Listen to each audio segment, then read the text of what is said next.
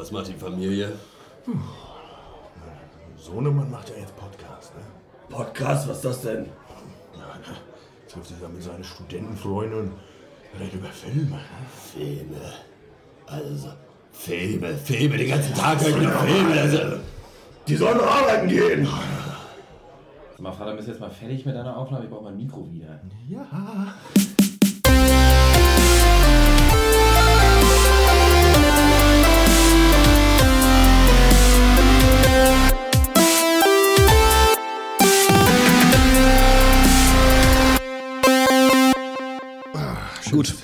Tierchen. bereit? Ja, bereit. Alles klar. Hallo und herzlich willkommen zum 140. Pencast Wir hassen Filme. In dieser Ausgabe besprechen wir die neunte und damit letzte bester Film-Nominierung, äh, Lion. Eine Biopic über einen indischen Jungen, der als Fünfjähriger von seiner Familie getrennt wird und sich dann als Erwachsener mit Hilfe von Google Earth äh, wieder auf die Suche begibt. Sowie den leider nur auf DVD erschienenen südkoreanischen Zombiefilm Train to Busan, äh, in dem ein Vater und seine Tochter versuchen, in einem Zug einer Horde Zombies zu entfliehen. Ich bin äh, der indische Waisenjunge, Malte Springer, und ich re rede diese Woche mit der Horde Zombies, Max Ole von Resort. Ja, hallo Malte. Schön, dass du es hergeschafft hast. ja, ja, bitte, bitte. Ja, es wird äh, langsam leer im Pencast Hauptquartier hier in unserem geräumigen Loft über den Dächern Barcelonas. Ähm, oder? Also ich habe schon so gesehen, so eine feine Sch Staubschicht hat sich über den Snookertisch gelegt, die Bibliothek seit Wochen ausgestorben. Ja. Was ist eigentlich mit Christian? Ich, also der macht weiterhin seinen Mofa-Führerschein irgendwo in Südostasien, aber was geht mit dem? Hast du von dem mal wieder was gehört? Naja, ich glaube, es ist so ein bisschen, was Christian möglicherweise widerfahren sein könnte, ist, äh, ja, wir haben das, den Namen im Cast, Stichwort Train to Busan. Ich weiß nicht, vielleicht Ja. ist eine Zombie-Apokalypse in Vietnam. Ich weiß es nicht. Ähm, ja, länger nichts von ihm gehört. Ich, ich, ich hoffe mal, er kommt irgendwann wieder. Vielleicht kommt er wieder als so ein äh, Filmbuff für ähm, ja, Süd, südostasiatisches Kino einfach. Und Das wäre natürlich nicht schlecht. Ah, das ist- Aber ich habe auch schon echt, also seit Wochen Funkstille auf jeden Fall. Nicht mal mehr in unserem äh, Cast-internen Chat irgendwie mal wieder äh, ein GIF gepostet Ja. oder so. Gar nichts. Nee, scheint. Naja. Ja, aber gut. Ja, ja, vielleicht braucht er, ja, weiß ich nicht. Ja, aber ich hoffe, er hat Spaß beim Mopedfahren oder beim Mopedführerschein, weiß ich nicht. Ähm, das letzte, was er gehört, was er ja hat verlautbaren lassen, war ja doch sehr, durchweg positiv. Eiskaffee trinken in Vietnam mit schöner, schön gezuckerter Kondensmilch und äh, Ja, das ist wunderbar. Cruisen, ne? Ja. Ja. Allerdings, ja. Und Hotte hatte den äh, Pencast Privatjet bestiegen, ist jetzt äh, ja, Richtung Unterigelbach, soweit ich das verstanden habe, zum Ja. Geburtstag der Mutter seiner Freundin. Ist es so? Ja, ich glaube. Irgendwas Ist auf jeden Fall das, das ganze Wochenende jetzt äh, nicht da. Ja. Naja, eigentlich wollten wir auch schon Freitag aufnehmen für euch Hörer hier. Das interessiert euch ja immer besonders. Aber ähm, wie das dann manchmal so ist, hat uns dann ja das, das Leben einen Strich durch die Rechnung gemacht. Deswegen wuppen wir das Ding jetzt einfach zu zweit. Ist ja auch eine Premiere. Habe ich eigentlich Bock drauf, oder? Ja, ich, ich, ich habe auch Lust. Also es ist ja so ein bisschen ähm, eigentlich schöner als auch zu viert so ein bisschen ähm, die ja die Kompetenz hat jetzt einfach mal so ein bisschen das Sagen und ähm, Genau. ist auch gut. Nö, ja ist ein bisschen ärgerlich. Ich hatte ja oder wir hatten ja eigentlich im Off Duty angekündigt, dass wir wieder in fast voller Runde zu dritt sein werden, aber ja, es hat halt leider nicht geklappt. Deswegen werden wir heute so tun, als wenn Hotte da wären. Äh, wie wir das Genau. machen, verraten wir nicht. Ähm, ähm, ja, nö, ach, wird auch lauschig, ganz gemütlich. Ah, Ja. Im letzten Cast wart ihr ja auch nur, ähm, auch nur zwei Stammmitglieder, aber Ines war ja da. Ähm, und ich muss sagen, ich fand das sehr cool, sehr angenehm zu hören. Ich habe den äh, beim Joggen mir mal reingetan, den Cast. Ähm, war einerseits jetzt ein bisschen äh, klischeemäßig, war cool, mal eine Frau dabei zu haben, fand ich schon, aber auch dann auch so eine äh, durchaus intelligente Frau, Ines, ähm, die äh, dann auch euch auch, auch mal so ein bisschen gechallenged hat. Das Ja. fehlt uns nämlich manchmal. So ein bisschen so die Frage, so, Ja. warte mal, du hast gerade das und das gesagt. Was genau meintest Ja, du denn damit? das stimmt. Das war, das war äh, äh, eine sehr gute Nummer. Und das stimmt, das ist vollkommen Ja. richtig. Äh, manchmal ist ganz, bräuchte man noch jemanden, der einem noch mal ein bisschen mehr piekt und sagt, hier, äh, was Ja. ist da nicht los? Ähm, zumal man das, wenn man zu dritt ist, eigentlich auch gut machen kann. Zu viert wird das ja meistens schwerer. Sollten wir, ist ein guter Punkt. Ja, das ist richtig. Ja. Nö, war auch schön. Hat Spaß gemacht. Ja, mal schauen. Wird sich sicher mal wieder ergeben, denke ich. Ne? Ja, sicherlich, sicherlich. Aber sicher. hier auch an alle diehard äh, Hotte-Fans, ihr müsst nicht verzagen. Max, du hast es gerade schon angesprochen. So wie Dev Patel in Lion nutzen auch wir jetzt gleich die Wunder der modernen Technik und äh, werden immer mal wieder Einspieler von Hotte in diesen Cast mit einfließen lassen. Man könnte sagen, Hotte ist diese Woche der Grafschafter Goldsaft über dem Pencast. Pfannkuchen. Ja, also mit CGI, wir machen heute mit CGI, machen wir ihn dazu. Oder wir verstellen nur die Stimme, ihr werdet es sehen. Aber erstmal Ja. zur Hörerpost.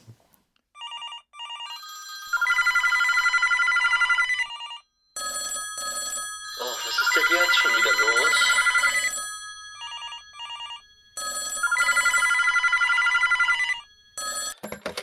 schönen guten Tag, Dr. Peng, Kundenservice, Betreuungsstelle. Wie kann ich Ihnen helfen? Ja, schönen guten Tag. Ich wollte nur mal äh, sagen, dass ich diesen Podcast da, den Sie machen, echt nicht so geil finde. Sorry. Äh, okay, alles klar. Äh, dann äh, danke auf jeden Fall fürs Feedback, gell? Ja, tschüss. Was für ein Vollidiot. Wie kann man so wenig Ahnung von Filmen haben? Ja, ähm, das sollte nämlich eigentlich meine Bombenüberleitung sein, denn äh, Thomas Fleder schreibt, äh, liebe Pencaster, wer hätte gedacht, dass meine erste Mail an euch nicht wegen eines Films, sondern wegen Zuckerrübensirup ist? Äh, Nein, leider gehöre ich nicht zur Firma Grafschafter und kann euch deshalb auch nicht den so erstrebenswerten und absolut verdienten Sponsorenvertrag im Anhang mitschicken. Mist. Aber auch ich habe mir in der letzten Woche wahrscheinlich synchron nach vielen Jahren, äh, nach vielen Jahren Zuckerrübensirup-Abstinenz einen Becher Grafschafter Zuckerrübensirup geholt. Ich glaube ja eigentlich nicht an Verschwörungstheorien, aber kann das denn überhaupt Zufall sein? Zurzeit halte ich mich zwar noch an den Klassiker gute Schicht Zuckerrübensirup über guter Schicht Butter, natürlich Ja. auf Brot, aber vielen Dank für den Webseitentipp mit echt interessanten Rezepten. Das nächste Mal schreibe ich euch dann hoffentlich zum Thema Film. Liebe Grüße, Thomas. Ja, ähm, finde ich ja richtig cool. Vor allem freut es mich auch, dass ich äh, noch jemand, ich, ich, hab, ich, ich weiß ja so ein bisschen, ich habe das Gefühl manchmal, dass ich mich ein bisschen lächerlich mache mit meinen absurden äh, Rezeptvorschlägen oder was weiß ich, Lebensmitteltipps. Ähm, aber schön, äh, da auch offene Ohren zu treffen. Und ähm, ja, die Rezepttipps sind nämlich echt stark. Also ich gebe auch gern diese Woche nochmal den Hinweis auf die Homepage von Grafschaft der Goldsaft. Ähm, vielleicht dann nächste Woche der Sponsorenvertrag in der Tasche. Ähm, ja, schön, Thomas. Danke für die Mail. Finde ich richtig gut. Ich hoffe, dir schmeckt's. Äh, wir müssen natürlich beide darauf achten, dass wir nicht zu viel Zucker konsumieren. Wir wissen beide, es ist nicht gesund. Aber so ein Mal auf so eine Stulle, das wollen wir uns doch nicht nehmen lassen. Ja, durchaus. Und vielleicht findet sich ja irgendjemand, der anonym äh, mal Grafschafter den Pencast vielleicht mal äh, zukommen lassen möchte oder so. Was ich aber auch cool finde, ist, dass ich habe manchmal Angst, dass die Leute die Abschlussrunde nicht hören, sondern sagen, der zweite Film ist vorbei, jetzt mache ich aus. Stimmt. Aber das kam ja ganz am Ende des Casts und die Leute bleiben also bis zur letzten Sekunde dabei. Herrlich. Das ist doch wunderbar. Wir haben noch eine zweite Mail bekommen und zwar von Timon und der schreibt: Hi Pencaster, beziehungsweise in diesem Fall eher Hi Hotte. Ich hatte mich morgens in den Laptop gesetzt, um an meiner Thesis weiterzuarbeiten, hatte keinen Bock auf Musik und äh, die restlichen eurer Folgen waren auch schon weggehört, also habe ich Der Notwendige angemacht. Das ist Hottes Kurzgeschichte. Fand deine letzten Kurzgeschichten auch schon echt gut, also wird schon passen, dachte ich mir. Ich beginne also an meinem Code zu arbeiten. Uh, wow, Timon. Du beginnst äh, zu lesen. Als du geendet hattest, hört sich an wie eine so eine Anzeige auf so OK Cupid oder so. Ja, es könnte- als du geendet hattest, starre ich immer noch auf die gleiche Zeile meines Programms, wie zu dem Zeitpunkt, als der Beamte im Ordner nachschlägt, ob Gretas Schultern schon mal tiefer gegangen haben. Großes Kompliment für die Kurzgeschichte. Die Auflösung des gesamten Aufbaus, was um oder mit Greta passiert, war richtig gut. War eine sehr schöne Geschichte. Sie lässt dann nachdenken, was für eigene Konzepte man selbst schon verworfen hat. Gruß. Timon, ja, aber danke Timon für die Mail. Ähm, wir sind beide nicht Hotte, ist uns aufgefallen, deswegen können wir da nicht so viel zu antworten. Aber jetzt kommen wir nämlich schon zum ersten Mal dabei, denn Hotte hat natürlich extra für dich eine ganz persönliche Antwort eingesprochen. Äh, ja, äh, vielen Dank, Timon, für deine nette Mail. Freut mich natürlich sehr, dass dir die Geschichte gefallen hat und äh, stand ja auch drin, dass dir die anderen auch äh, ganz gut gefallen haben. Ja, das freut mich natürlich immer zu hören. Äh, es macht mir auch sehr viel Spaß, die zu schreiben beziehungsweise dann aufzunehmen, so ein bisschen Hörbuchzeug quasi zu machen. Und äh, ja, kommt bestimmt auch bald mal wieder. Ansonsten habe ich auch äh, einen Soundcloud-Account, wo die auch, falls ich irgendwann mal welche fertig habe, die nicht äh, die jetzt gerade nicht als als auf Duty quasi passen, weil irgendwie schon äh, das nicht so lange her ist, dass die letzte Geschichte mal war. Äh, da bin ich auf soundcloud.com slash hp-texter mit Doppel-X. Äh, ja, kannst ja mal reingucken, da sind die alten auch schon hochgeladen, die an, die neueste hau ich da jetzt auch mal bald drauf. Und dann, da kommt bestimmt ab und zu mal irgendwas, wenn man Bock hat, kann man da mal reingucken. Also vielen Dank für die Mail. Alles klar, dann hätten wir das auch nochmal. Danke für die Mail, Timon. Und wenn auch ihr uns schreiben wollt, dann macht das doch an podcast.drpeng.de. Und wir kommen zum ersten Film und das ist Lion. Herzlich willkommen in Zvonimir Meiermanns Zahngold Emporium. Hier bei uns finden Sie auf 3600 Quadratmetern alles, was Ihr Zahngoldherz begehrt. Sie wollen Ihr Gold zu Geld machen? Etage 1. Sie suchen ein ganz bestimmtes Stück Zahngold für Ihre Zahngoldsammlung? Etage 3. Sie suchen nach freshem Zahnbling für den besonderen Anlass? Etage 7. Ob kaufen, tauschen oder leihen, alles ist möglich. Was kann ich für Sie tun? Äh, ich würde gern was leihen. Lion äh, basiert auf dem biografischen Buch A Long Way Home von Saru äh, Brierley und äh, eben auch auf dessen wahrer Lebensgeschichte. Der Film ist das Regiedebüt von äh, Garth Davis und es spielen mit Dev Patel, Rooney Mara, Nicole Kidman, Faramir aus Herr der Ringe sowie äh, Sunny Pawar als fünfjähriger Saru. Und die Geschichte geht wie folgt. Äh, Saru ist ein kleiner Junge, der mit seiner Mutter und seinem älteren Bruder irgendwo im Nirgendwo in den indischen Bergen lebt. Äh, Ganestili nennt er seinen Heimatort. Stimmt aber nicht. Äh, dort macht er nur die coolsten Sachen, von denen jeder kleine Junge träumt. Seine Hobbys, äh, Kohleklumpen sammeln, um, sich, um sie gegen Milch und Essen zu tauschen, auf Bahnschienen langgehen, sich nichts auf dem Bazar leisten können, sowie äh, seiner Mutter beim Steinekloppen helfen. Wow, wann kommt dazu das Nintendo-Spiel raus, frage ich mich. Anyway, ähm, eines Tages hilft der kleine Saru seinem Bruder äh, bei einer Nachtschicht äh, für die Arbeit. Fahren sie mit dem Zug in eine nahegelegene Stadt.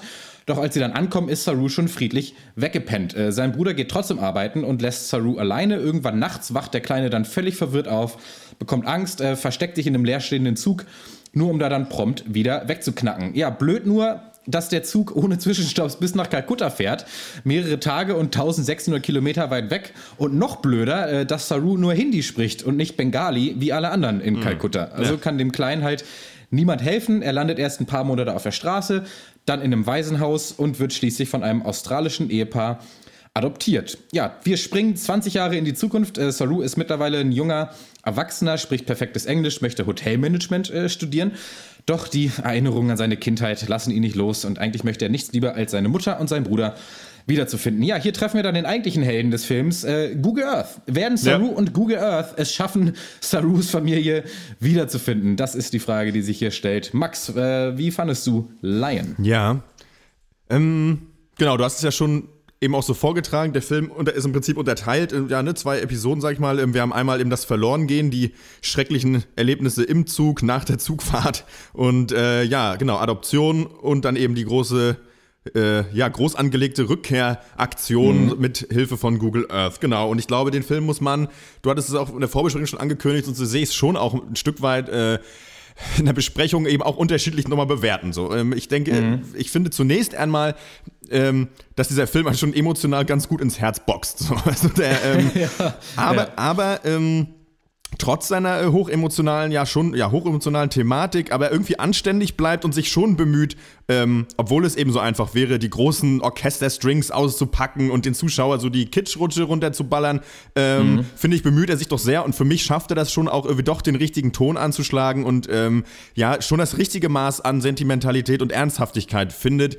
und ähm, dabei nicht komplett zum zum Kitsch verkommt. So, ich meine, das ist das äh, klar. Die Dramatik ist ja der dieser Lebensgeschichte von äh, äh, ich habe den Namen vergessen, Charu äh, natürlich inhärent. So, da kann man ja, da brauchst du ja gar nicht Ja, mehr, also ja. da brauchst du ja nichts mehr zuschreiben. Da brauchst du eigentlich nicht mal äh, nicht mal einen äh, äh, Score drunter. So, das ist einfach so alles so schrecklich und traurig. Ähm, oft bin ich ja auch jemand, weil wenn wir es von Biopics haben, die ja drama höchst dramatisch sind, dass ich sage, mich nervt das oder ich bin gelangweilt. Hier war ich aber schon gut involviert. Ich finde, man hat hier schon, eben wie ich das ja auch eben schon sagte, ein gutes Maß gefunden, um sich an so eine Geschichte heranzutrauen und auch Leute wie mich, die da gerne vielleicht auch mal voreilig sagen, oh nee, nicht schon wieder äh, äh, so eine Cheese, so ein Cheese-Kram, ähm, Ja. da bei einer Stange zu halten. So weit, so gut. Irgendwann ist dann aber auch mal Schluss. also, äh, aber gut, vielleicht sag du erst mal was. So, das ist, das will ich alles vorwegnehmen. Ja, ich habe ein bisschen recherchiert und ähm, der äh, bekannte Filmkritiker ähm, Waldemar von Wallenstein, der hat in seinem Ja. Filmkunderatgeber von 1873 hat immer gesagt, ich zitiere, ähm, jeder gute Film sollte es schaffen, mit 57 Flashbacks und 13 Traumsequenzen auszukommen. Alles, was darüber hinausgeht, ist Wackshit. Ja, Lion hat diese Richtmarken leider ums mindestens fünffache äh, überstiegen. Äh, für mich insgesamt ein ziemlicher Griff ins Klo, dieser Film. Äh, so vorne, vorne gut, hinten Kacke ist für mich so ein Ja. bisschen mein Fazit. Könnte auch eine Frisur sein. ähm, Gibt's, glaube ich, vielleicht. ja, so ein klassischer Zwei-Hälften-Film halt. Aber für mich mit dem absolut sehr großen Nachteil, dass die zweite Hälfte für mich äh, mit die größte Kacke ist, die ich seit längerem äh, gesehen habe. Für mich stimmt hier eigentlich fast gar nichts. Ich erkläre das später äh, gerne genauer, aber ich, also ich fand diesen Typen, äh, Dev Patel als Erwachsenen, hochgradig unsympathisch. Äh, Die Story war ziemlich gehaltlos. Irgendwie das ganze Konzept dahinter habe ich nicht verstanden und äh, und ich muss es auch mal so klar sagen, es hat mich ohne Ende äh, gelangweilt äh, gegen Ende. Aber ja, ähm, hören wir mal, was äh, Hotte zu sagen hat zu Lion. Ja. Hottes erste Eindrücke. Ja, Viva Lion. Ich war, also ich glaube, das ist ja so ein bisschen der klassische Oscar-Biopic vom letzten Jahr, finde ich gewesen. Und ich glaube, letztes Jahr hätten wir das hier vielleicht abgewatscht, weil es in diesem ganzen Sumpf von anderen Biopics ziemlich untergegangen wäre. Dieses Jahr gab's die aber nicht so viel und irgendwie ist es ja dann doch eine beeindruckende Geschichte und ich fand vor allen Dingen schauspielerisch fand ich das okay. Kann man sich ganz gut angucken, wenn man Bock auf so Oscar Tearjerker Drama hat, was ja auch am Ende dann eine schöne Geschichte einfach ist. Äh, funktioniert schon, ist aber ja jetzt auch nicht so großartig, glaube ich, wie manche Leute sagen. Aber äh, man kann es sich schon angucken. Dev Patel macht seine Sache wirklich sehr gut, finde ich. Ja, äh, soweit von Hotte. Fand den anscheinend äh, nicht schlecht. Ich glaube, ich musste den Film allerdings schon abwatschen äh, gegen Ende. Ähm, Hotte hat auch die Schauspieler nochmal angesprochen, Dev Patel. Ich glaube nicht, äh, ich, ich fand den auch nicht schlecht. Ich fand nur den Charakter, den er verkörpert, äh, nicht besonders gut. Aber fangen wir mal von vorne an. Der Film ist ja, wie gesagt, in zwei Hälften unterteilt und die erste dreht sich halt um den fünfjährigen äh, Saru und eben um die Geschichte des Verlorengehens, bevor dann das äh, Wiederfinden dann stattfinden kann in der zweiten Hälfte. Äh, ich fand die erste Hälfte sehr schön. Ich fand sie emotional ein bisschen eintönig. Ich weiß nicht, wie dir das ging, Max, aber für mich war das von der Gefühlsebene die ganze Zeit so durchgängig so, ach Mensch, das arme Kind. Ach Mensch, das arme Kind geht verloren, das arme Kind sitzt jetzt allein im Zug, arme Kind lebt jetzt auf der Straße. Okay, hört sich jetzt ein bisschen hart an. Ja, ähm, schon. Aber okay, ähm, dann sage ich mal so, ich fand die erste Hälfte trotzdem sehenswert. Und das liegt für mich vor allem an äh, Sunny Pawar, das ist der, der, der Kinderschauspieler, der den fünfjährigen Mhm. ähm, Saru gespielt hat. Ich hab das, fand das ganz großartig, äh, diesen kleinen Jungen und auch mal ganz allgemein, was ist in letzter Zeit eigentlich mit Kinderschauspielern los? Krass, also ne? er hier, der Typ aus Moonlight, auch der Junge Ja. aus Room, alles echt Bombenleistung. Ja. Okay, das deutsche Kino hat mit Chick ein bisschen, äh, ähm, weiß ich nicht, äh, ja, äh, lässt sich drüber streiten, aber ich fand die erste Hälfte vor allem auch sehr schön abgefilmt. Also die große Welt aus der Sicht des, von so einem kleinen Jungen. Total. Ich fand das kameratechnisch sehr gut und auch ähm, diese Reise ist eben auch eine sehr, sehr erzählenswerte Geschichte, die für mich auch so die richtigen Knöpfe gedrückt hat. Also Mitgefühl, klar, das habe ich gerade ein bisschen äh, übertrieben zynisch angesprochen, aber auch eben so ein bisschen diese kindliche Verspieltheit dahinter, so diese Naivität, natürlich auch die Gefahr, ähm, die dann daraus entsteht. Ähm, ich fand das recht gut. Ähm, dann äh, hören wir doch jetzt mal, bevor du was sagst, Ja. Max, erstmal, was äh, Hotte denn zu der ersten Filmhälfte zu sagen hat. Ja. Die erste Hälfte fand ich äh, auf jeden Fall schwächer als die zweite. Ähm, äh, fand ich einfach irgendwie zu lang hauptsächlich. So, man hat's dann, ja, natürlich ist das irgendwie bitter, dass da so ein fünfjähriges Kind völlig auf sich alleine gestellt in Kalkutta rumrennt, aber das peilt man irgendwie auch dann relativ sofort, diese Verlorenheit und dass es eben schrecklich ist und äh, dass er halt irgendwie gucken muss, wo er bleibt. Äh, aber da ja, da ist ja, da wird ja auch dann gar nicht geredet, eigentlich im Großteil und so diese ganze Storyline mit dieser Frau, bei der er zuerst unterkommt und dann da aber auch wieder wegrennt, so das braucht der Film irgendwie einfach nicht und das zieht sich da, finde ich, ganz schön in die Länge. Und ich habe mir eigentlich die ganze Zeit gedacht, ja, wann geht's denn jetzt endlich quasi mit dem richtigen Film los, weil ja irgendwie schon von Anfang an klar ist, dass es halt in der Vergangenheit spielt und man möchte dann einfach wissen, wie es weitergeht und das zieht sich ein bisschen.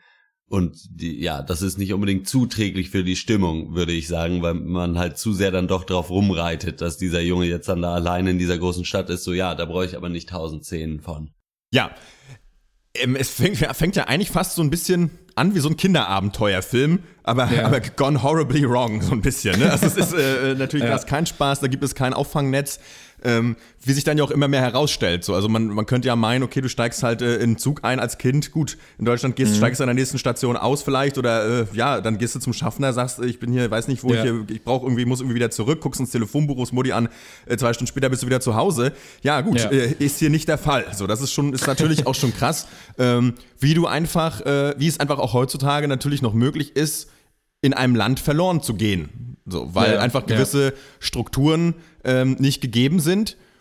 Und ähm, das ist jetzt für Halt mich auch die Unterschiede in der Sprache kommen Unterschiede in noch der dazu, ne? Sprache kommen dazu, Ja. natürlich. Und ich meine, er ist ein kleiner Junge, so der hat natürlich, weiß ich, der ist viel zu jung, der hat irgendwie keinen Schülerausweis dabei oder sonst was so, der, sondern der geht halt wirklich einfach verloren. Und das ist ja nicht, dass er in die Ja. Hä- Hände von Menschenhändlern geraten ist, die auch wirklich das verhindern, dass er zurück nach Hause kommt, sondern nein, er weiß, es gibt einfach keine Möglichkeit, das herauszufinden. Ja. So. Und das ist schon auch äh, unglaublich traurig einfach so, weil die Mutter ist ja da. Also das wissen wir, die Familie gibt es ja noch, zumindest, ja, also ja, doch, die gibt es es noch.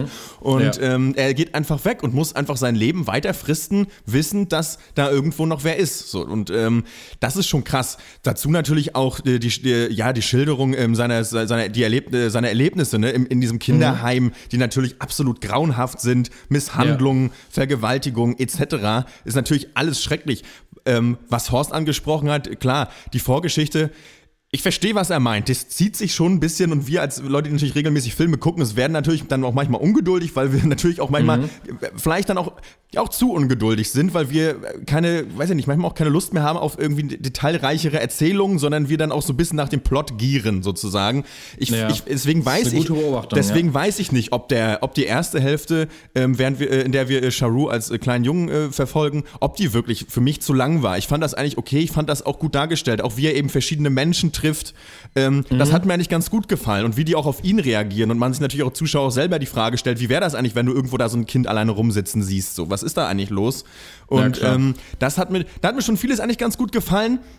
Und dann auch bis zu dem Punkt, als er dann eben aufgenommen wird von Faramir und Nicole Kidman und dann noch aus Gilead kommt, um gegen Orks zu kämpfen. als Kindersoldat. Ähm, hat mir dann, war dann aber wieder so, da war es dann trotzdem so ein bisschen, okay, jetzt kommt noch ein bisschen frischer Wind rein. Zumal, also auch vor allem, weil mir Nicole Kidman und eben, wie heißt denn der? Der heißt nicht Faramir. So. David Wenham heißt David. Wenham auch sehr gut gefallen haben. Die haben ja eigentlich recht kleine Rollen und äh, bekommen nicht so viel Mhm. Ja. Sendezeit. Die, finde ich, sind, äh, nutzen sie aber sehr effektiv und, und äh, bringen schon, finde ich, äh, äh, sehr gut dieses Bild rüber einer eben, äh, eben eines, äh, eines Paares, das sich dazu entschließt, ähm, Kinder zu adoptieren.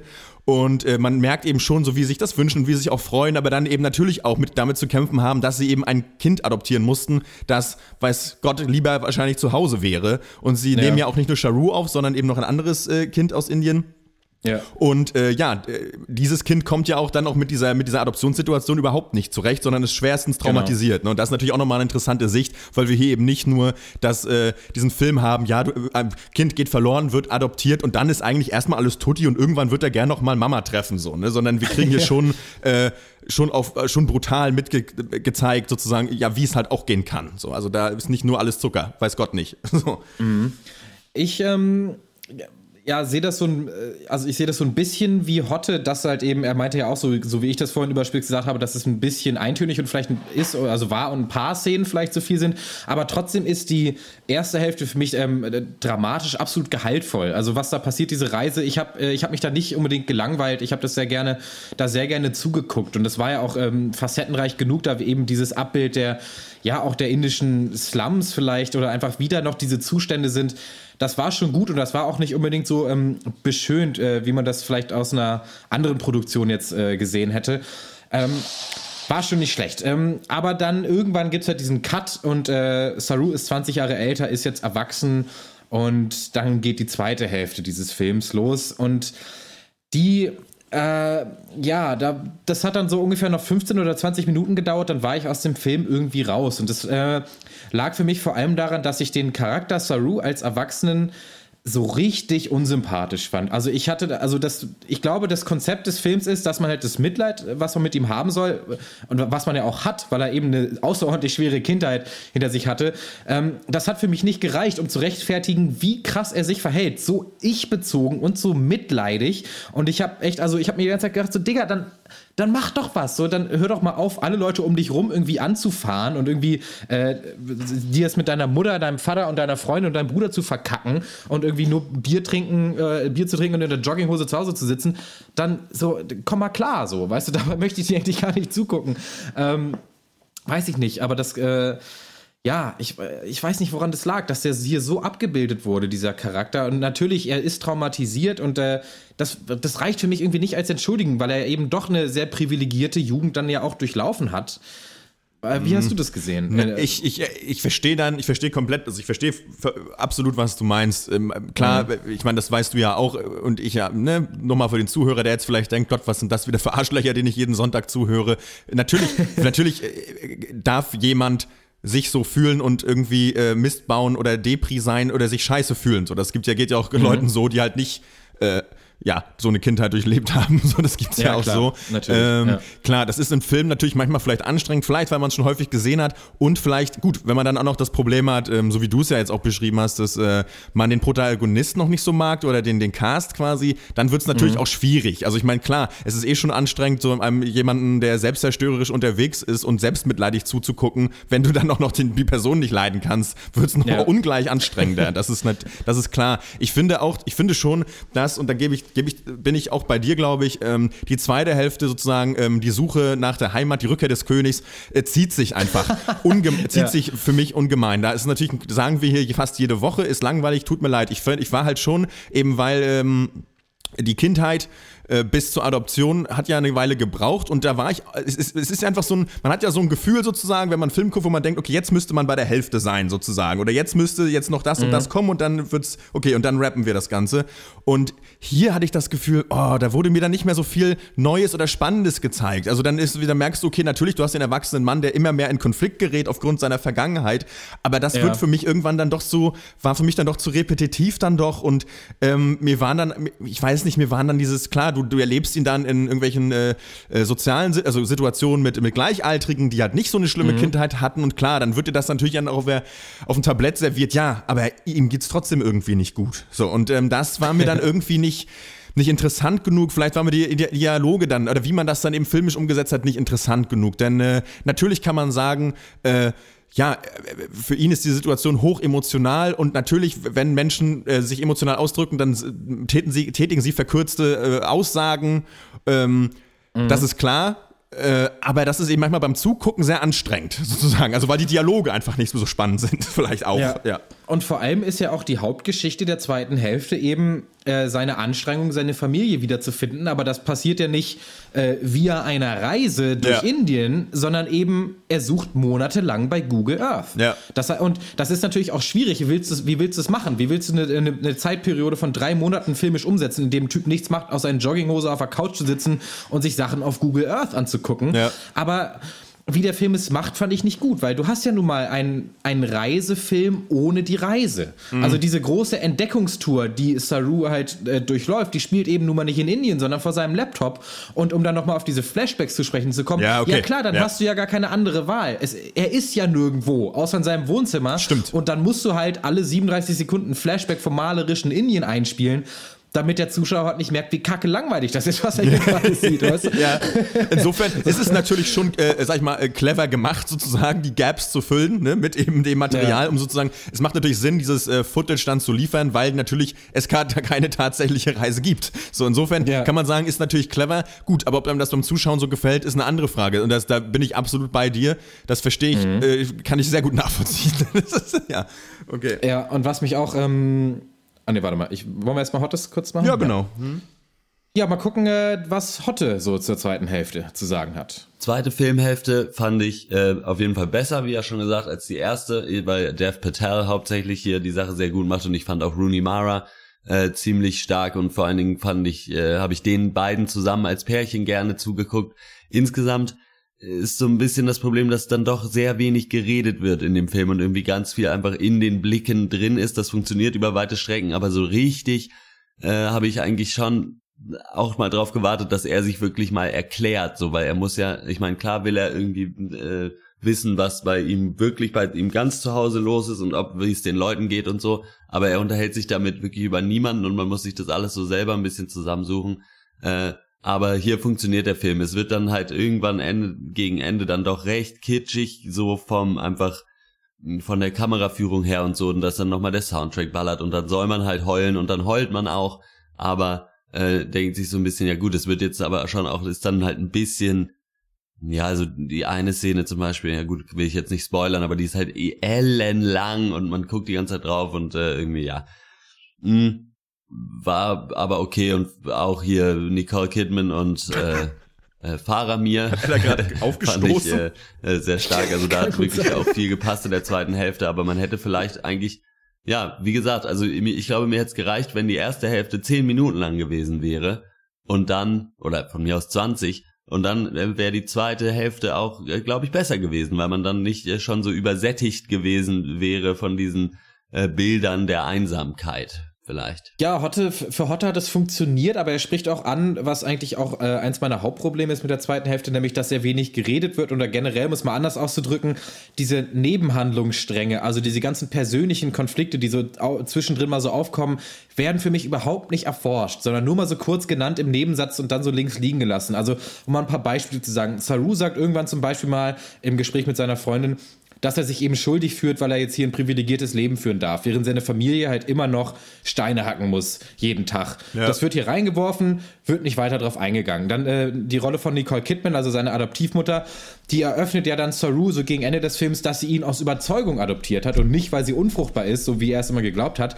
Und zwar, weil sie und eben ihr Mann der Meinung sind, dass es schon genug Menschen auf der Welt gibt. Und da sage ich mir jetzt ja. so, ja, cool, ja. interessant, äh, redet da doch mal drüber. Nee, na gut. Oder halt Sarus Adoptivbruder auch, der hat halt irgendwelche psychischen Probleme. Und da sieht man halt eben klar diese ja, diesen Zwiespalt, dass eben diese Adoption natürlich auch nicht nur was Positives ist. Äh, er ist halt so ein Typ, der sich dann auch selber verletzt. Das sieht man zweimal, bleibt aber auch unkommentiert. Ja. Und das äh, fand ich halt so schade, weil dieser Fokus so sehr nur auf Saru liegt und wie ich schon angesprochen habe, fand ich das nicht sehenswert, ähm, seine Geschichte in der zweiten Hälfte und mochte ihn halt auch einfach nicht. ja. ja. nice, ja, das ist stark. Nee, mhm. kann, ich, kann ich total gut nachvollziehen. Und das fehlte mir in der zweiten Hälfte auch. Horst hat es gesagt, du hast es gesagt. Da äh, mhm. geht, äh, ja, wird dann viel über Bilder, irgendwie will, will dann gesprochen werden, aber irgendwie, ja, hätte es für mich auch ein bisschen mehr noch gebraucht. Mal wieder ein bisschen mehr Tiefe. Das haben wir ja auch durchaus mal gehabt. Ich muss gerade so an Still Alice denken, dass du dann sozusagen, du hältst die Kamera halt auf eine Situation und ähm, mhm. ähm, du hast halt natürlich verstanden nach einer Weile, dass das jetzt irgendwie schwierig ist für ihn oder für, für alle Beteiligten. Ja. Aber da brauchst du dann manchmal vielleicht noch mal mehr, vielleicht ein gutes Gespräch, so wie im echten Leben ja auch. So, ich meine, ich habe jetzt verstanden, dass wir gerade ein Problem haben, aber lass uns doch mal vielleicht mal ein Wort dazu sprechen. Macht es vielleicht für alle verständlicher und für die Zuschauer mhm. bei dem Film noch mehr. So, das ist irgendwie ganz, finde ich ganz hilfreich. Ähm, ja, ich finde für mich auch schwierig, dass man auch so den, gerade auch diese Geschichte des Adoptivbruders so sehr doch irgendwie nur am Rande, es ist wirklich eine Randnotiz, finde ich. Sie, er ja. besucht ihn dann im Erwachsenenalter einmal, er wohnt dann irgendwie in einem Bauwagen oder in einem, in einem, in einem weiß nicht, in einem Trailer alleine ja. an irgendeinem See und sitzt da und, und qualmt und ihm geht's halt richtig scheiße. Der hat, ich weiß nicht, ob er Psychosen ja. hat oder auf jeden Fall leidet er regelmäßig unter irgendwelchen Krampfanfällen. Ihm geht's richtig dreckig. Und das ist halt dann einfach so. Und er sagt eben, ja gut, ich komme mit meinem Leben nicht so gut zurecht und ich, mir geht's halt scheiße. Und Saru sagt, ja, ja, für mich ist irgendwie okay. Ich habe ich hab, ich hab gut frisierte Locken. So, weißt du, so, wunderbar. Ich sehe smart aus. Ich dachte, als ich als Zuschauer dachte, er ihm gehört ein Start-up. Er macht aber gerade eine Ausbildung zum Hotelfachmann. Ähm, ja. Okay, ja, aber ja, mir fehlt es da doch auch genau wie dir an noch so ein bisschen, was wir häufig sagen, so ein bisschen mehr an Tiefe. Mhm. Und das hätte über Gespräche kommen müssen, finde ich. Und so ist es, ja, wird der Film dann doch am Ende ein bisschen sehr so in den Sonnenuntergang zu Ende geritten, so finde ich. Das ist, mhm. das ist emotional, das ist auch schön, man freut sich auch, ähm, aber man ist schon so im Gehen. Also man verlässt schon so, man hat das Gebäude schon angefangen ein bisschen vorher zu lassen, man hat den Hut schon fast auf eigentlich. Also, Sehr gut beschrieben. Dann äh, würde ich sagen, kommen wir zur Punktevergabe ja. und dann fragen wir mal Hotte, wie viele Punkte er denn leihen Oh, das wird würde. spannend. Ich muss sagen, wie gesagt, für ein Oscar-Biopic ist das Ding echt in Ordnung. Es ist halt, nehmt euch Taschentücher mit ins Kino und wenn ihr Lust darauf habt, mit Taschentüchern ins Kino zu gehen und sie dort auch zu benutzen, dann kann es schon genau das Richtige sein. Es ist auf jeden Fall, man macht nichts falsch, wenn man sich diesen Film anguckt. Man muss ihn jetzt aber auch nicht unbedingt gesehen haben, würde ich sagen. Äh, von mir kriegt Lion siebeneinhalb von zehn Punkte und viele davon für Death Patel. Ja, ähm, von mir gibt's für Line äh, 6 von 10 Punkte. Punkt, warte mal, fuck, Punkten. Punkt? Ja, ja Punkten. Punkten. Scheiße, das gibt's doch gar nicht. ähm, genau, 6 von 10. Dafür, dass, ja, was ich auch in meinem Eingangsmonolog irgendwie erwähnte, ähm, dass man sich, äh, äh, ja, ich finde, dass man schon einen guten Ton getroffen hat, um sich dieser Thematik anzunehmen. Man hat die gut erzählt, finde ich. Wir haben darüber gesprochen, ähm, dass wir vielleicht manchmal finden, mal wie oft dass er ein bisschen, ein bisschen Längen hat und dass er in mhm. der zweiten Hälfte, ja, äh, so ein bisschen eigentlich mehr bei der Stange hält, nicht wegen, nicht, nicht, jetzt gar nicht mal unbedingt wegen der Länge, aber wegen der Art und Weise, wie er seine Geschichte erzählt. Denn äh, wir haben für, die Situation ist eben, wir haben sie beschrieben, jemand sucht im Internet äh, über Google Earth einen Ort. Das ist, da muss man sich was einfallen lassen, wie die Mach ja. Macher das getan haben. Ähm, ist an sich okay, kann man auch so machen, ist aber zum Zuschauen war es für mich ein bisschen, wurde es dann ein bisschen uninteressant und äh, ja, soweit, warum, gut, ich habe ja gesagt, warum ich den Film so finde, wie ich ihn finde, okay, sechs von zehn dafür, ähm, ist aber keine vertane Zeit, so. Mhm. Ja, mir hat es einfach an an der Legitimation für diese Geschichte dann äh, in der zweiten Hälfte einfach ganz klar gefehlt. Und außerdem kommt dann für mich, also ich fand die Machart nicht so gut. Ich hatte es letztens mal bei Hexor Ridge, glaube ich, gesagt, da habe ich gesagt, der Film will dein Mitleid nicht. Ähm, dieser Film will ausschließlich dein Mitleid gegen Ende. So wie bei einem guten Fußballspiel wird hier links äh, mal kurz Tiefe angetäuscht, aber da kommt der Steilpass rechts ja. in die Tränendrüsenzone.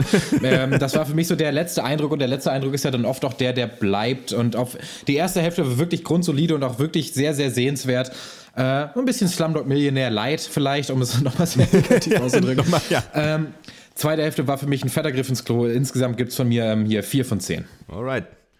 Ich, Alles klar. Wenn mal, mal kurz, ähm, kann sein, dass ich noch heißes Wasser ab. Vielleicht setzen wir noch einen Tee auf. Bin gleich wieder da. Ja, bitte.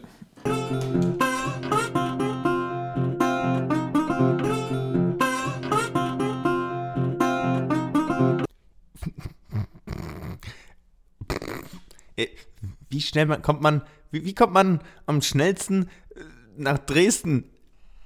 Na, mit dem Drehen nach Busan. Ähm, Train to Busan ist ähm, südkoreanischer Zombiefilm von Yeong Sang-ho und ähm, ist die Fortsetzung seines Films Seoul oder Seoul Station. Ähm, ja, der auch 2016 rauskam und der allerdings mehr Sozialdrama war als äh, ja, Verfilmung der Zombie-Apokalypse. Jo, und äh, Train to Busan hatte äh, sein Debüt letztes Jahr in Cannes und in Deutschland erscheint der Film jetzt hier am 3. Februar 2017, wie sich's gehört, äh, ja, auf Blu-ray zusammen mit seinem Prequel Soul Station. Ja, ab in den ja. Warenkorb schon mal an alle Zuhörer, zack, und direkt auschecken und kaufen, glaube ich. Vielleicht. Ja, wir geben mhm. euch vielleicht Gründe oder nicht. Ja. Und worum geht's? Ja, wir haben die Tochter von Hedgefondsmanager Seok Wo. Ähm, ja, und die möchte ihren Geburtstag in Busan verbringen. Dort lebt nämlich ihre Mutter und äh, ja, Seok Wo oder Wu, Wo hat sich äh, schlussendlich überreden lassen, ja, dann doch dort dann auch mit ihr hinzureisen. Die sind nämlich geschieden und äh, ist natürlich ein bisschen unangenehm. Wir wissen, können wir alle mhm. nachvollziehen. Mhm. Naja, und ähm, für ihre Reise, wie der Titel es ja auch verrät, ja, nehmen Sie den Zug von Seoul aus, ja, Richtung Busan. Die beiden rollen den Käse dann zum Bahnhof und äh, kurz, kurz nachdem das Dampfrost selbigen verlässt, ähm, sieht Su an, ähm, wie auf dem Bahnsteig ein äh, Bahner angegriffen wird. Aber der Papa schläft und der Zug rollt weiter. Was soll passieren? Wird, ist, ist halt so, nehme ich an, in Korea. Mhm, ähm, ja. ja. Gut, Während der Zug den Bahnhof verlässt, erfahren wir noch gleichzeitig oder beziehungsweise kurz bevor er den Bahnhof verlässt, dass ein Mädchen mit starken Verletzungen sich in den Zug retten konnte. Ja, ob dieses dann auch die leibreizende Schaffnerin beißt und die Passagiere ihrem tödlichen Zombie-Virus aussetzt, man weiß es nicht. Ich lasse das mal offen. Jedenfalls begibt es sich, dass Seok Wo und seine Tochter sich mit anderen Fahrgästen im vorderen Teil des Zuges verbarrikadieren müssen und dort einer Entsatzschlacht kämpfen. Ähm, ja, und das alles auf dem Weg nach Busan. Und äh, ja, die Frage ist für mich heute mal ohne Wortspiel. Ähm, Malte, du hast ihn, glaube ich, auch geguckt. Wie, hast du, wie hat dir denn so gut gefallen? wow, welch ein toller Pan.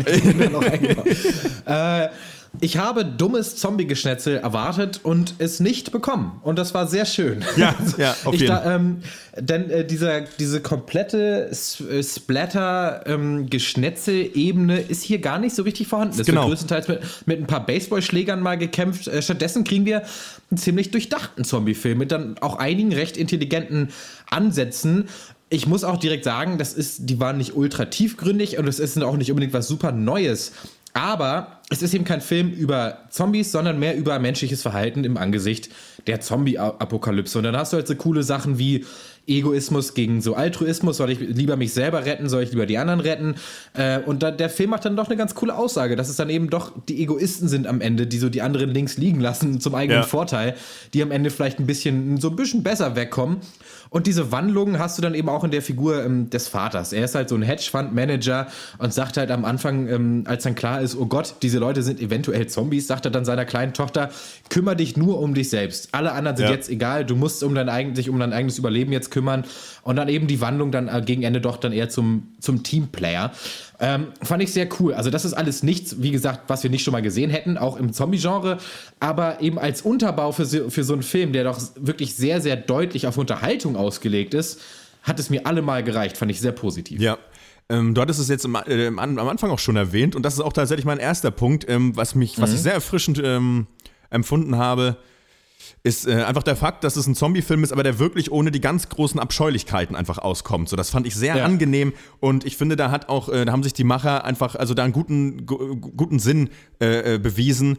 Denn das haben wir ja auch alles schon gesehen. So, ich meine, die ganze Welt hat irgendwelche Walking Dead Folgen gesehen. So, jeder weiß, wie Ja. irgendwie wie zerfleddert der Körper aussieht. So, okay. Und das, Ja. da auch einfach gesagt, brauchen wir nicht mehr, müssen wir keinen mehr zeigen, kann man machen, wir lassen es aber weg. Fand ich sehr angenehm. Und es hat der Film auch nicht gebraucht. Man hat trotzdem immer noch genug Angst. Und, Total, so. ja. und äh, wir befinden uns in einem Zug. Wir haben so das äh, bisschen das Snowpiercer-Szenario und ähm, funktioniert auch herrlich. Also nach wie vor, ein fahrender Zug ist einfach ein rollendes Gefängnis äh, äh, oder als rollendes Gefängnis super. Interessant auch, was du auch schon äh, angesprochen hast, diese Geschichte, ja, Einzelgänger, Teamplayer, das ist so ein bisschen Mhm. das, was ähm, ja wohl auch im Vorgänger eben Soul Station schon auch so ein bisschen der Punkt war, wo man, äh, Ah, okay, glaube ich, einem ja. Obdachlosen folgt und da soll es auch eben so ein bisschen, äh, soll es auch darum gehen, äh, ja, wie die koreanische Ges Gesellschaft eben mit, mit, ja, vermeintlichen sozusagen, ja, Losern, sozusagen so, sozial äh, Schwachen umgeht.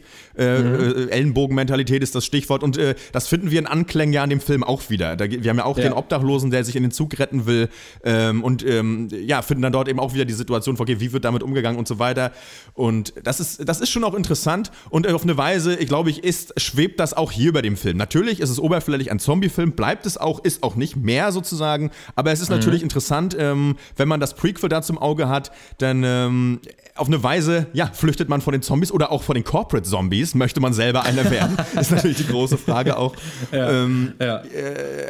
ich finde es, ja, genau, wie gehst du einfach um, was brauchst, wie willst du überleben, was ist eigentlich, was macht irgendwie Sinn, äh, was bringt das große Glück? Ich glaube, es ist, wenn man zusammenhält, zusammenarbeitet, weiß ich nicht. Aber mir hat das vor allem gut gefallen. Ich finde die Kamera, wir haben das so ein bisschen, man, es gibt ja so, finde ich, reden wir auch, auch drüber, es gibt so einen amerikanischen Stil, es gibt einen skandinavischen, es gibt einen deutschen, der ist hässlich und, äh, äh, und koreanische Filme haben aber auch ihren eigenen Style. Also ob das, ob das, ähm, äh, wie heißt der denn jetzt? Ich hätte fast Ong Bak gesagt, den meine ich aber nicht. Dieser andere, der so schrecklich äh, grausam ist. Auch vor dem Macher von The Handmaiden. Du weißt, welchen ich meine. Ja. Ja, egal. Auf jeden Fall, alles Ja. ist halt auch so ein bisschen, ist so irgendwie ein bisschen lyrischer abgefilmt. Es ist so, die Bildsprache Mhm. ist eine andere und die ist hier aber auch wieder, die ist aber schön und die ist hier wieder auch sehr gut und macht den Film auch sehr sehenswert, finde ich. Also die Kamera äh, trägt ja auch viel dazu bei, dass du trotz, ähm, ohne, trotz ja wenig, sag ich mal, äh, expliziter Grausamkeiten einfach trotzdem wahnsinnig viel Angst hast und einfach auch weglaufen musst als Zuschauer. Und das, ähm, ja, das Ja. gelingt dem Film auch gut. Das ist einfach wirklich ein gelungener Zombie-Film. So hätte ich nicht gesagt, dass ich das mal wieder sage, ehrlich gesagt. Ja, total. Und ja, klar hat der Regisseur sicherlich mal Snowpiercer gesehen. Du hast hier dasselbe Setting, du hast dieselbe Gangart und eigentlich auch dieselbe Mission. Also musst halt von A nach B durch den Zug. In der Mitte sind aber leider Feinde. Aber ich muss trotzdem mal anmerken, dass diese Art eingeschränktes Setting, es ist auch ein, ein ultra simples Setting, Ja. aber das eignet sich so unglaublich gut für diese Art Film, eben weil es nur eine Richtung gibt. So, nach vorne oder stirb. Ja. Und das bringt halt mega viel Zug in diesen Film. Huh, Zug. Ähm, Und ähm, ich stimme dir zu, dass eben hier irgendwie, da, man braucht das Blut und die Gedärme nicht und trotzdem hat man mega Schiss und auch Action und auch Horrorfans kommen hier durchaus auf, auf ihre Kosten. Ja.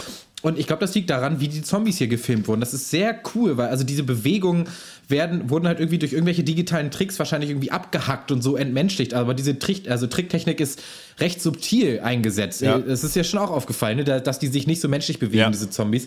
Das war sehr cool gemacht und auch, dass sich eben gesagt wurde, okay, wir scheißen erstmal auf die ganz große Gewalt und stattdessen ähm, überlegen wir uns, wie funktionieren diese Zombies eigentlich? Also, denn die Zombies an sich sind auch sehr gut durchdacht. Die haben nämlich dann auch eine klare Schwachstelle, die eben auch nicht irgendwie mega cheesy ist, sondern eigentlich sogar ziemlich cool.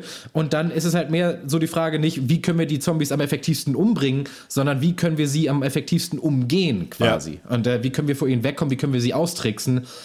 Und das äh, fand ich auch geil. Um mal ein bisschen kritiklos zu werden, ich fand nicht jede Figur ist irgendwie rund genug gewesen oder nicht jeder Charakter hat irgendwie genug Bedeutung. Also du hast natürlich diese coole zusammengewürfelte Gruppe, hier irgendwie ein Baseballspieler mit, mit seinem Mädel und irgendwie Ja. äh, eine schwangere Frau mit ihrem Mann und dann noch Vater und Tochter, halt so diese Ragtag-Group, die sich dann halt durch diesen Zug kämpfen muss.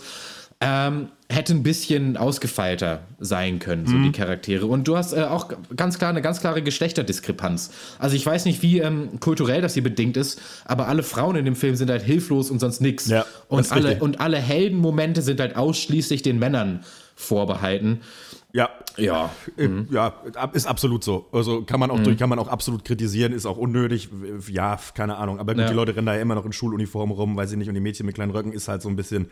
Ja, Ja. ja, mein Gott, was soll man dazu sagen? Ähm, ja, ist, könnte, könnte man sich anders wünschen. Ähm, puh, was, was gibt's noch zu, zu sagen? ähm, wirklich eine gute Frage. Weil ich da. Ich kann noch was zu diesen Heldenmomenten ja. sagen, ähm, weil das ist ja, es gab ja nicht nur einmal diese Szene, ähm, diese typische Szene so, lass mich zurück, rette dich selber, ich halte Ja. sie noch auf, solange ich kann. Ähm, das war mir zu oft so. Und also allgemein fand ich äh, viele Actionsequenzen teilweise richtig fett. Aber ein bisschen hat mir der Einfallsreichtum dann gefehlt, Ja. doch am Ende. Weil, wenn dann irgendwie zum dritten Mal die Frage ist, ob sie die nächste Abteiltür noch rechtzeitig zubekommen, Ja. so bevor die Zombie-Horde kommt, denke ich mir so, äh, hätte man vielleicht eine Szene rausschneiden können. Ja. Und auch, ähm, und auch gegen Ende sind bei mir so ganz leichte Ermüdungserscheinungen Absolut, eingetreten. absolut. Ähm, der Film hat ja auch, also jetzt, ja, nee, ich will nicht wieder auf die Länge zu sprechen kommen. Es geht mehr darum, dass der Zug irgendwann anhält, aber der Film dann noch nicht vorbei ist, sondern dann noch ein sehr, sehr langes Nachspiel kommt. Ähm, hätte, war- waren mir vielleicht zwei bis drei Set-Pieces ähm, dann doch zu viel. Trotzdem hatte der Film richtig geiles Tempo, fand Ja. ich. Äh, Gerade äh, gegen Anfang auch die Exposition war nicht überlang und diese Steigerung der Gefahr war super cool gemacht. Also hier mal erstmal ein kurzer Shot, dann erstmal Ja. eine Andeutung, dann die erste große Action-Szene, dann ab dafür und gönnt sich dann aber trotzdem auch noch seine ruhigen Momente im Mittelteil. So ein bisschen, Mhm. leistet so ein bisschen Charakterarbeit. Das habe ich dem Film eigentlich, ähm, ähm, ja, fand ich sehr positiv. Und Ja. zieht sich nicht so wie zum Beispiel, wenn man mal so an jeden Marvel-Film denkt, Ja. wie, wie sich die im Mittelteil ziehen, ist hier überhaupt nicht Ja. so. Oder wir erinnern an, äh, an anderen Katastrophenfilm, zum Beispiel äh, Godzilla äh, von 2000, Mhm. wann war das? 14 oder 13, weiß ich nicht mehr. Ähm, den wir Ja. auch gemacht haben, wo der Mittelteil so unfassbar uninteressant auch ist, ne? Weil wir Ja, wissen, ja, draußen total. ist die Katastrophe, dann sitzt der äh, Protagonist mit einem kleinen Kind in so einer, äh, so, einem, in so einer Metro und fährt dann da erstmal. So, das ist irgendwie das. ich weiß halt noch, ich erinnere, dass das war furchtbar langweilig und hier, ähm, gut, ist, ist, ja, sind wir halt immer dran, das hat, hat man gut gemacht. Was ich interessant finden würde, ähm, wie jetzt äh, klasse, sag ich mal, äh, äh, Genre-Fans den Film wahrnehmen würden. Deswegen Mhm. da auch interessant, vielleicht haben wir jetzt bei unserer Zuhörerschaft Leute, die auch gerade, was ich vielleicht große Walking Dead-Fans sind oder alte Zombie-Slasher mögen. Würde mich mal interessieren, wie die damit umgehen. Äh, denn ich bin natürlich nicht der klassische, äh, bin ja überhaupt kein äh, Zombie-Fan, äh, Film-Fan. Fand das hier aber gut gelöst.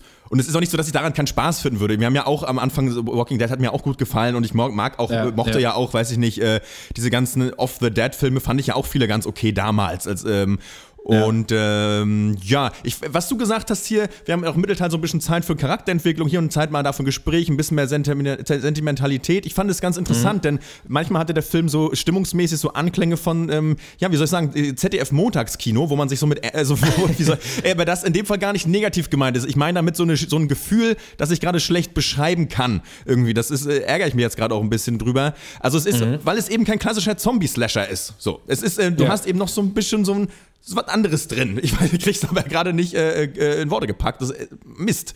Verdammt. Vielleicht weißt du, was ich meine. Ja, also du hast eine emotionale Ebene drin und eben auch halt einen Sozialkommentar dahinter. Und das ist vielleicht mehr so das Ding. Also, also deswegen, ja, ähm, ja, und das ist halt nicht nur, ist halt nicht nur blutig und nicht nur dumm, sondern eben trotz super Unterhaltungswerte und trotz Zombie-Film halt hat der auch noch, ja, vielleicht sogar mehr Tiefe als Lion. Könnte. Maybe. Ja, das kann schon, kann schon ganz kann schon gut sein. Ja. Ähm, ja. Ja, geben wir Punkte, Ja, ich würde, würde ich sagen. Ja, äh, wollen wir heute mal erstmal hören, was er sagt? Heute sagt gar nichts, hat den Film nicht gesehen. Ja, nee, ich, das, ich wollte nur noch mal, dass die Zuhörer wissen, dass er diesen Film nicht geguckt hat. Das haben wir damit gelöst. Nein, Quatsch, schneide ich raus. ähm, okay, ja, dann, ähm, ich würde, ich würde Train to Busan, ähm, ja, wollen wir nicht zu viel, nicht zu wenig geben. Ich würde ihm sieben Punkte geben. Ähm, Sicherlich auch sieben Punkte, einfach wegen der positiven Überraschung, die ich äh, Ja. erlebt habe. Ich, ich wu- wusste nicht, dass der Film kommt. Äh, ja, kein Wunder. Er kommt ja hier auch auf Blu-ray rauf, dementsprechend äh, wahrscheinlich auch schwach beworben. Ähm, mir hat er gut gefallen. Hätte ich nicht mit gerechnet. Äh, gute Exposition, gutes Tempo, geht seine zwei Stunden, hält dich, hält dich bei der Stange. Ist aber gutes, gutes Popcorn-Kino, was dir nicht auf den Kranz geht irgendwie. Das ist, ähm, es ist kein Ja. Hollywood, Gottlob, macht hier vieles richtig, hat genug, genug Ernst dabei, was du für so einen Film dann auch brauchst, aber auch nicht zu viel. Klar, es ist nicht das große Kino und es ist auch nicht so, dass Leute, es ihr erwartet trotzdem keine großen Überraschungen. Ähm, Mhm. Aber man hat hier, finde ich, eine. Es geht. Es ist gut gemacht. Es ist gut, gutes Kino. Ja. Da schließe ich mich hundertprozentig an, gebe auch sieben von zehn. Er ist überdurchschnittlich gut gefilmt, würde ich sagen. Und Ja. vor allem hat er eben die Top-Unterhaltungswerte, wie du gesagt hast. Ähm, super, super für einen Popcorn-Abend, ohne halt, äh, dass man ihn dabei irgendwie kacke finden muss. Ja, richtig. so ja, man kann das ohne Bauchschmerzen gucken, finde ich auch, ja. Hm? Genau, genau so ist es. Ja, äh, Train to Busan seit Anfang des Monats auf DVD und Blu-ray. Wenn ihr dazu was sagen wollt, dann macht das äh, unter podcast.drpeng.de. Und wir kommen zur Abschlussrunde. Dankeschön, Dankeschön. Das war's mit dem Pancast. Den ganzen Tag nur Filme. Ihr habt wohl kein richtiges Leben. Hey, du kleine Frechdachs, na und ob? Wir haben viel über Movies getalkt, doch wir wissen noch nicht, was uns so passiert ist, seit dass wir in der Abschlussrunde drüber reden.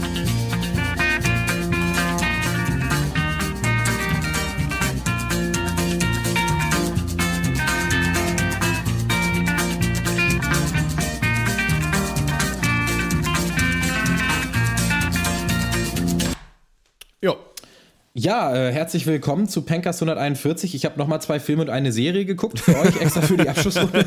äh, ich war ja jetzt äh, zwei Wochen weg, hatte dann eine Woche kein Internet hier in der neuen Bude. Äh, da ging es dann ans DVD-Regal und was Oh. ich da gefunden habe, ist äh, Im Namen der Rose. Heißt es so oder der Name der Rose? Im- ähm, Wow. Naja, auf jeden Fall mit äh, Sean Connery und einem ganz jungen Christian Slater als Ja. so ähm, zwei ähm, äh, Franziskaner-Mönche, die halt irgendwie ja, grausame Morde aufklären oder so. Es war wirklich ein absoluter Klassiker. Ich glaube, das ist so ein Film, der alle zwei Wochen auf Kabel 1 läuft, immer so um 22 Uhr äh, Ja. nach die purpurnen Flüsse. ähm, hat mir sehr gut gefallen. Das ist echt, das äh, hatte ich fast, fast das Gefühl, Bildungslücke, dass ich den noch nie gesehen habe. Ich fand den richtig, richtig cool. Ähm, kann ich auf jeden Fall nur empfehlen. Den zweiten Film, den ich gesehen habe, heißt äh, Trainwreck. Und das ist so eine, so eine dreckige Rom-Com, so von Judd Apatow. Der hat ja auch Jungfrau 40 Männlich Such gemacht und Knocked Up und wie sie alle heißen. Äh, aber geschrieben von Amy Schumer. Das ist eine Stand-Up-Comedienne, die halt sehr bekannt ist für so ja, so extrem dreckigen äh, sexuellen Humor einfach. Und äh, der Film ist, hat wirklich eine ziemlich dumme Story. Ich weiß nicht, ob Amy Schumer irgendwie gut schauspielern kann, aber der Film ist kacke lustig. Also der ist wirklich richtig lustig. Der spielt so ein bisschen im, im, im Sportmilieu auch. Also es geht darum, dass sie dann so ein, so ein Sportchirurgen äh, Chirurgen quasi anfängt zu daten und dann kommt halt irgendwie mal LeBron James ins Bild gehüpft. Ja. Und ist aber nicht nur irgendwie so als Witz, sondern ist äh, LeBron James und auch äh, John Cena, dieser Wrestler, Ach was, ja. spielen richtige Charaktere in diesem Film, also richtige Leute und äh, machen das extrem gut. Also krass, wie gut die schauspielen können und wie lustig die waren. Äh, Trainwreck ist, ja, natürlich, also muss, erstmal muss man aufs Genre stehen, aber Ja. ähm, fand ich sehr gelungen, hatte ich einen schönen Abend mit.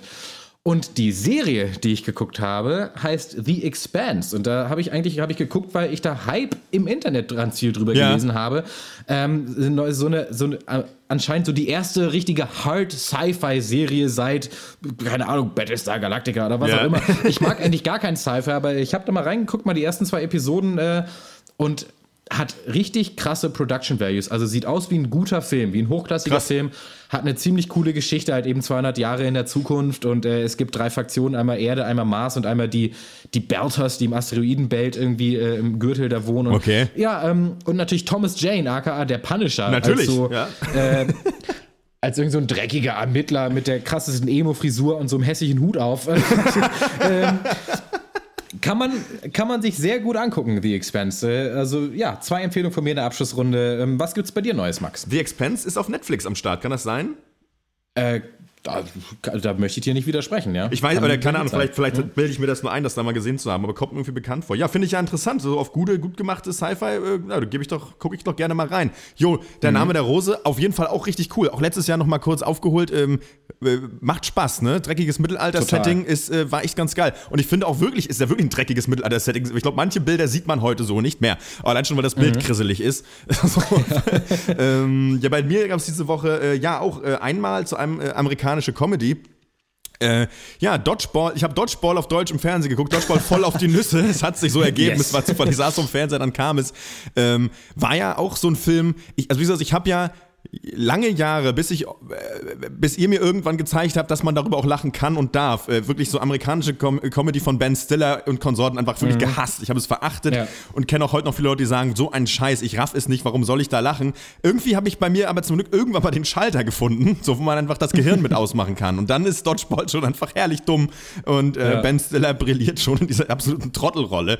Ähm, das ist schon unfassbar. Äh, hatte ich eine ganz gute Zeit mit. Womit ich keine gute Zeit hatte, war äh, Sea of Trees.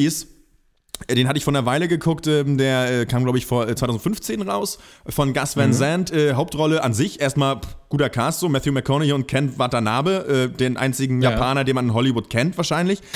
das habe ich immer das Gefühl so. Schon- schon so ein bisschen, Braucht ja. einen Wissenschaftler oder ein Japaner. Ja gut, ruf Ken an, passt.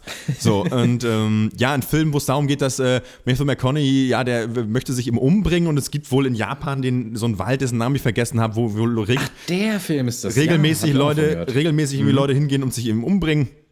Und da gibt's Ja. halt das Ganze, das ist schon an sich, an sich ein ganz geiles Setting, so finde ich auch. Allein schon, dass es so einen Wald gibt, ganz abgefahren. Ähm, Ja, naja, total. auf jeden Fall geht er da dahin, trifft Ken Watanabe, der sich natürlich gerade, ich, ich rede jetzt mal kurz drüber, der will, der eben sich schon versucht hat umzubringen, dann aber noch lebt und zu, dann am Ende ist es so natürlich, Mhm. Matthew McConaughey muss ihn, will, versucht ihn dann zu retten und darüber und dann natürlich plus, dann gibt's halt Flashbacks mit seiner Frau, die natürlich verstorben ist und er sieht keinen Sinn mehr und aber über natürlich das Retten von Ken Watanabe findet er natürlich so ein bisschen ins Leben zurück. Ist Okay. aber ein schrecklicher Film. Es ist die Hölle. Also Krass. wirklich so, so was Beschissenes, Langweiliges und also an sich könnte man ja sagen, äh, ganz erstmal ganz coole Thematik, mal schauen, aber das dann Ja. so schlecht umgesetzt, also so langweilig und ähm, okay. so hohl und so, so viele repetitive Bilder und Szenen und so, also, oh, also ich habe mich richtig geärgert beim Gucken. Es war wirklich, also du sitzt wirklich, man kennt es, man sitzt da und denkt sich einfach so, oh Mensch, ey. Also ganz, ganz Mhm. blöde. Also ganz, hatte ich lange nicht mehr so ein, so ein blödes Gefühl beim Film, weiß ich nicht. Das war leider enttäuschend, trotz, achso, Naomi Watts spielt auch noch mit, also an, sich, äh, an den Darstellern lag es Ja. eigentlich nicht, aber ja, man, man sieht es, die alleine können es halt manchmal auch nicht richten. Ähm, also keine Empfehlung. Mhm. Ja, das war's von mir. Die Expense gucke ich mal rein, Malte. Fand ich gut. Ja, cool. Okay. Ähm, Hotte hat auch noch äh, irgendwas am Start. Dann hören wir doch mal rein, was Hotte noch äh, zu, hier zur Abschlussrunde beizutragen hat. Ja, brauchen wir uns auch nicht anhören. Es geht, glaube ich, um fleischlose Schinkenspicker oder so. Ähm, Ja, was hat mich diese Woche popkulturell interessiert? Nicht so viel. Ich muss aber äh, eigentlich hier in Maxes Fußstapfen treten und eine Produktempfehlung vielleicht abgeben. Ich weiß nicht, ob Empfehlung. Ich habe mir von Rügenwälder Mühle mal die, äh, die vegetarischen Schinkenspicker. Also das ist quasi so Liona, bloß aus, ich glaube, Ei. Auf jeden Fall nicht auf Sojabasis, sondern aus Ei. Und äh, weil ich irgendwo gelesen oder gehört hatte, dass das wohl äh, relativ äh, gut ist, also deren Produkte, was so Fleischreplikationen angeht. Äh, und dann habe ich mir das mal gekauft und gegessen und ich muss sagen, ich glaube, das würde man blind tatsächlich tatsächlich nicht sch- schmecken, dass es kein Fleisch ist. Ich bin jetzt aber auch nicht so der Riesenfan von so Schinkenspicker, aber äh, das war also mehr ein Neugierdekauf. Aber ich muss sagen, ich bin beeindruckt von der Rügenwälder Mühle. Äh, und das ist natürlich prinzipiell eine geile Sache, wenn irgendwie irgendwann alles, was aus Fleisch ist, einfach auch aus anderen Sachen gebastelt werden kann und es schmeckt genauso und riecht genauso, dann äh, hat man äh, ja wirklich überhaupt keinen Grund mehr Fleisch zu essen. Insofern äh, tolle Sache. Ja, die Schinken, die vegetarischen Schinkenspicker von Rügenwälder Mühle, das ist auf jeden Fall mein Highlight der Woche. ja, von Hotte nochmal äh, eine schöne Essensempfehlung, jetzt wo Max äh, ja diese Woche damit nicht aufwarten konnte. Sehr schön. Ja, ich würde sagen, das war's von uns für diese Woche. In der nächsten hören wir uns hoffentlich mal wieder zu dritt, vielleicht sogar zu viert wieder. Ich weiß gar nicht, wann Christian wiederkommt. Ich glaube, irgendwann Mitte März. Ja. Naja, bis dahin könnt ihr uns auf jeden Fall finden auf iTunes. Äh, da übrigens, wenn ihr uns da eine Bewertung abgibt, finden wir euch richtig smart. Äh, auf dieser sind wir auch, da könnt ihr mal nach Pencast suchen. Außerdem auf Facebook. Facebook.com slash der Pencast, Twitter at der Pencast, E-Mail podcast at drpenk.de und wir sind natürlich auch auf Patreon, patreon.com slash der Pencast, wenn ihr Geld übrig habt. Ja, nehmt Kontakt äh, mit uns auf, wenn ihr dazu Bock habt. Äh, wir lesen eure Meinung auch gerne im Cast vor, diskutieren darüber, Hörerpost, was auch immer. Das war von, war's von uns beiden. Bis zum nächsten Mal. Ciao. Ciao.